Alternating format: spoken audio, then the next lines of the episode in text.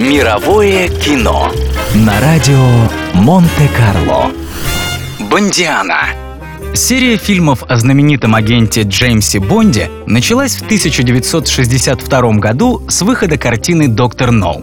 Бонд — вымышленный персонаж, созданный британским журналистом и писателем Яном Флемингом, в прошлом офицером военно-морской разведки. Его перу принадлежит 12 романов и два сборника рассказов об агенте 007. Все эти произведения легли в основу знаменитой «Бондианы» — серии фильмов о Джеймсе Бонде, снятых различными, в основном английскими режиссерами. Из 26 картин три были сняты выходцами из Новой Зеландии — и две — канадским и немецким режиссерами.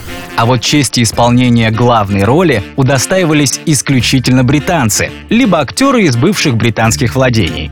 Знаменитые англичане Шон Коннери и Роджер Мур побывали в роли Джеймса Бонда 6 и 7 раз соответственно. Ирландец Пирс Броснан и Бонд последнего десятилетия британец Дэниел Крейг становились героями Бондианы по 4 раза. Валиец Тимоти Далтон сыграл роль знаменитого агента дважды, и один раз Джеймсом Бондом становился австралийский актер Джордж Лезенби. Мировое кино на радио Монте-Карло.